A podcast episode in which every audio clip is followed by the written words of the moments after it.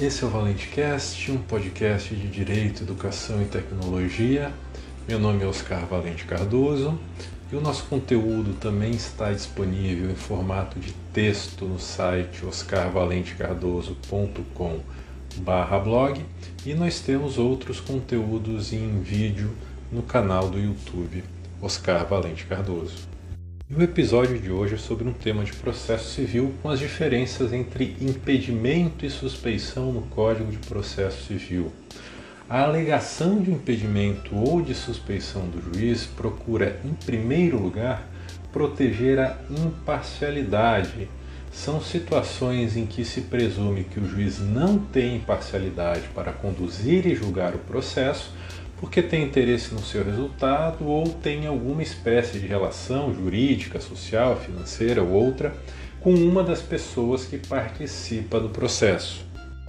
Como principal diferença, o impedimento compreende situações objetivas previstas no artigo 144 do CPC e a suspeição abrange situações subjetivas previstas nos artigos 145 do CPC. Então, as hipóteses de impedimento são objetivas e as de suspeição são subjetivas. No impedimento, existe uma presunção absoluta de parcialidade do juiz e por isso ele não pode atuar em nenhum desses processos sem qualquer exceção. E por isso, as causas de impedimento são consideradas mais graves do que as de suspeição. E, por essa razão, a decisão de mérito transitada em julgado transitada em julgado, proferida por juiz impedido, pode ser objeto de ação rescisória, de acordo com o artigo 966, inciso 2 do CPC, mas não existe regra similar para o juiz suspeito.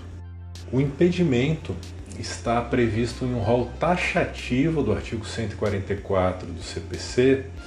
que contém entre as suas hipóteses a quando o juiz atuou anteriormente no processo como mandatário da parte, ou como perito, como integrante do Ministério Público, ou mesmo se prestou depoimento como testemunha,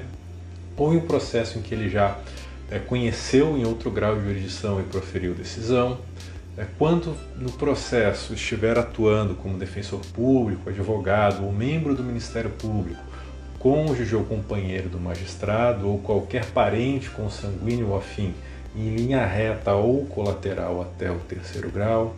Quando o próprio juiz for parte no processo, ou seu cônjuge ou companheiro, ou algum parente consanguíneo ou afim em linha reta ou colateral até o terceiro grau, ou seja, seja como parte, como advogado, defensor público, membro do Ministério Público, todas essas situações envolvendo parentesco geram o impedimento do juiz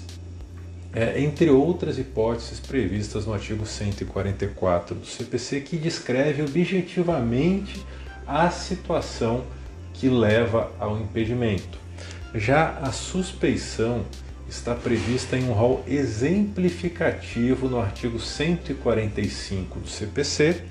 que contém é, entre as suas hipóteses, quando o juiz for amigo íntimo ou inimigo de qualquer uma das partes ou de seus advogados, quando ele receber presentes de pessoas interessadas na causa ou aconselhar uma das partes sobre o objeto da causa, quando uma das partes for credora ou devedora do magistrado ou de cônjuge ou companheiro ou de parente desses em linha reta até o terceiro grau, e se o juiz for interessado de alguma forma no julgamento do processo em favor de qualquer uma das partes e a, a hipótese que abre essa margem exemplificativa do rol do artigo 145 é o próprio juiz pode se declarar suspeito por motivo de foro íntimo sem necessidade de declarar as suas razões. Então, além das situações previstas no artigo 145 do CPC, o próprio magistrado pode declarar a sua suspeição por alguma razão é, decorrente aí de alguma questão relativa à sua intimidade e em virtude da proteção do direito à intimidade não há o dever de é, declarar as razões. O juiz não é proibido de, de declarar porque está se, é, se dando como suspeito no processo, mas ele pode é, apenas se restringir a declarar a sua suspeição por motivo de foro íntimo, sem é, explicitar, né, sem especificar que razão é essa. Então por hoje é só.